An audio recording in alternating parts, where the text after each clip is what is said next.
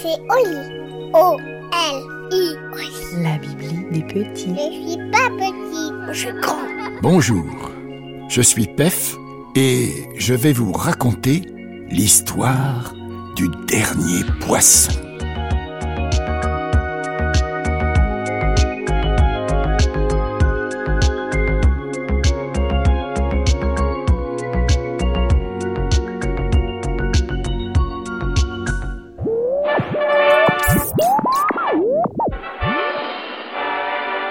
Téléspectateurs, notre invité de ce soir est Richard Desécailles, président de l'Office national des pêches, à qui je passe la parole pour une importante déclaration.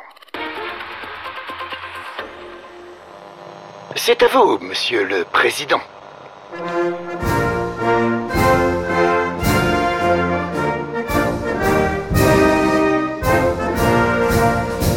Madame, monsieur, bonsoir. Ne soyez pas surpris si vous apercevez à mes côtés un bocal contenant de l'eau, salée bien sûr, et un poisson dont la valeur est inestimable, puisqu'il s'agit du dernier poisson marin de notre planète. Il a été pêché, tout à fait par hasard, dans les côtes d'Armor, près de Paimpol. Euh, je comprends la stupéfaction qui va s'emparer des réseaux sociaux, mais le constat est là. Des nécessités économiques nous ont depuis longtemps conduits à considérer mers et océans comme un outil de libre circulation des biens.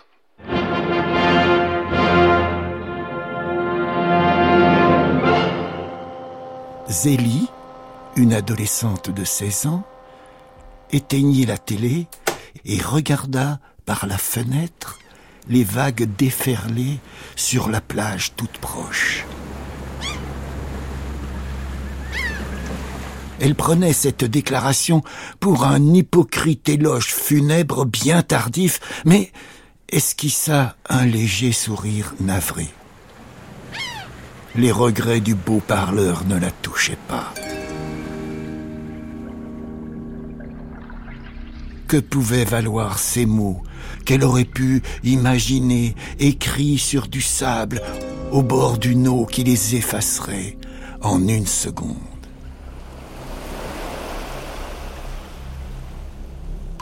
Zélie n'avait rien d'une sirène. Championne régionale d'apnée, elle voyait surtout dans la mer un élément qu'elle partageait en parts égales avec l'air et la terre. Les poissons, elle les côtoyait chaque fois qu'elle plongeait. Ils étaient ses voisins muets. Du moins, c'est ce qu'on croyait. En réalité, Zélie avait un pouvoir particulier. Elle savait lire dans les bulles qu'ils émettaient de temps à autre.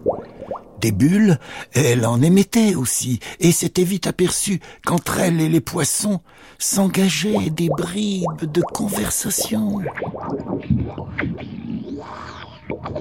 Un peu comme celles qu'on échange avec des personnes qu'on connaît tant soit peu croisées ici et là. Bonjour. Ça va? Et vous? Ça va? Simple petit signal au carrefour des existences.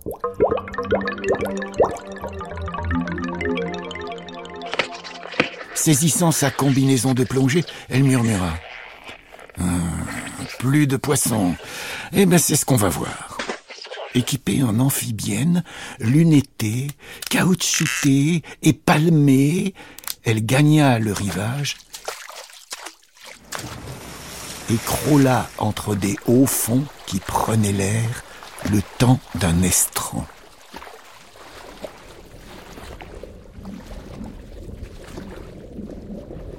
Ces messages bullés s'éparpillèrent autour d'elle.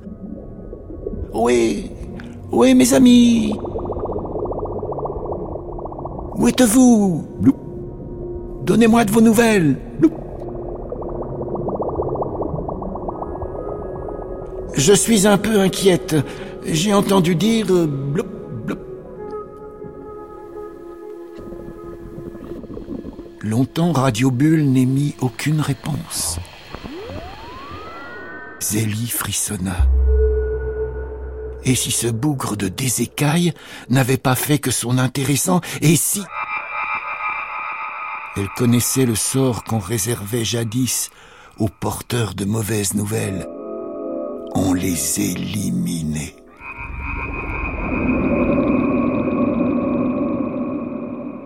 Elle se calma, resta un instant immobile entre deux eaux, semblable à quelques bois flottés.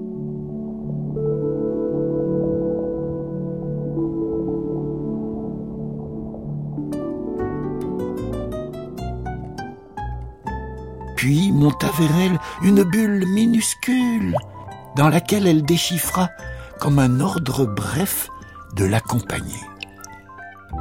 Zélie était une bonne nageuse. S'éloigner de la côte ne l'impressionnait pas.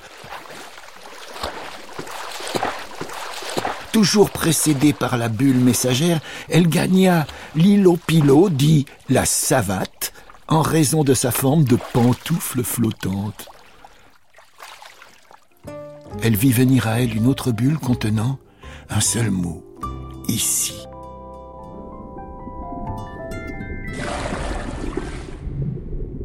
Zélie était stupéfaite. Sous elle, des millions de poissons blancs, rouges, bleus, jaunes, à pois ou à rayures l'attendaient, bien vivants, mais immobiles. Une conversation s'engagea par bulles interposées. La jeune fille constata qu'il n'avait pas disparu. Il s'était simplement regroupé, caché, le temps de se faire oublier. Et Zélie devait être leur témoin, leur porte-bulle, puisqu'il n'était pas question ici de porte-parole.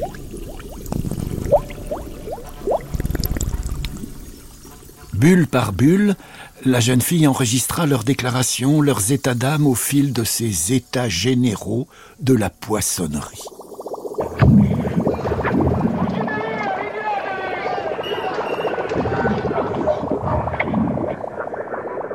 Zélie fut vite débordée par une cascade de revendications protestataires.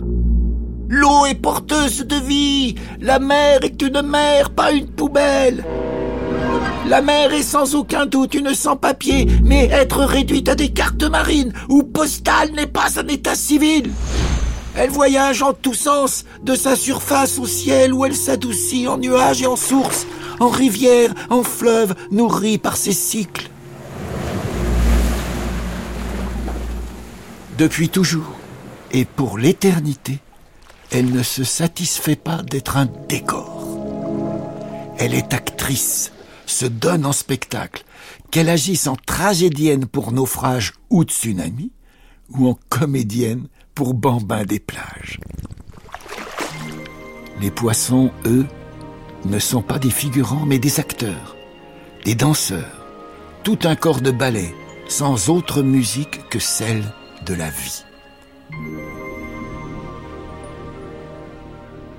Zélie nota tout cela, se promettant de n'en pas perdre la moindre miette de bulle. Sa bulle à elle ne posait qu'une question. Que faire? Revint à sa mémoire le récent épisode des Gilets jaunes, qui avait eu l'honneur tout provisoire des médias. L'important n'était pas la couleur des gilets, mais l'honneur de ceux qui les portaient en masse. Zélie se devait de reprendre cette forme de lutte, mais comment? D'abord, estima-t-elle, prouver au monde entier que les poissons étaient toujours là, qu'il leur fallait se montrer.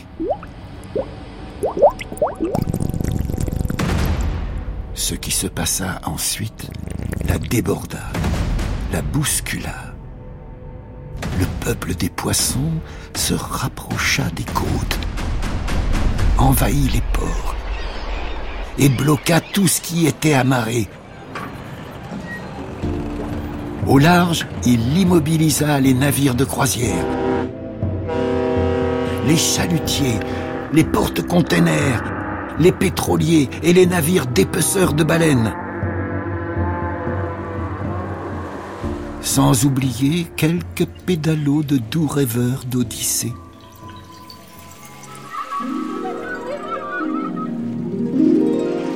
Zélie se souvint que dans le passé, des pêcheurs avaient vu leur voilier stoppé par l'abondance des morues au large du Labrador et interpréta tout ça comme une leçon. Mais, en se défendant ainsi, les poissons volaient au secours de leur élément, la mer. Zélie l'aimait beaucoup, si baignée comme elle respirait, mais force lui était de constater que la santé de son élément favori n'était pas bonne. Par milliards, les particules de plastique et les traînées de gasoil métastasaient ses invisibles poumons. Le fameux des écailles n'avait évoqué que le sommet de l'iceberg à propos des poissons disparus. Le mal était plus profond. Ce qui devait arriver survint très vite. La mer était une personne, et bien des gens, quand ils subissent une forte contrariété, s'expriment ainsi. Puisque c'est comme ça, je m'en vais.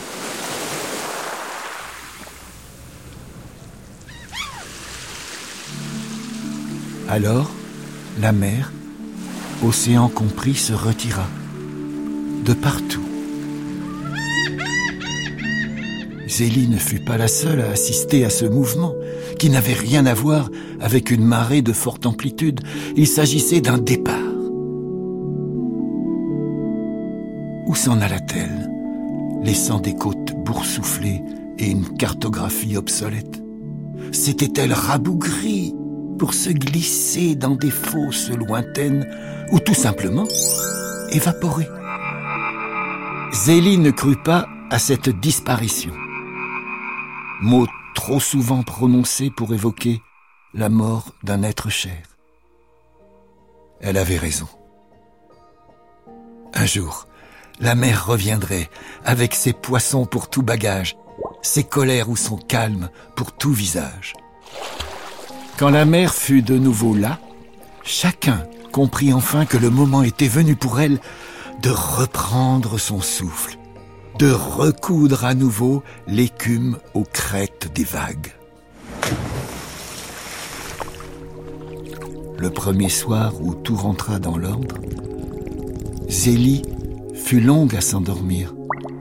Pour y parvenir, elle compta les poissons dans sa tête, se demandant si ceux-ci, pour aider la venue de leur propre sommeil, comptaient les moutons.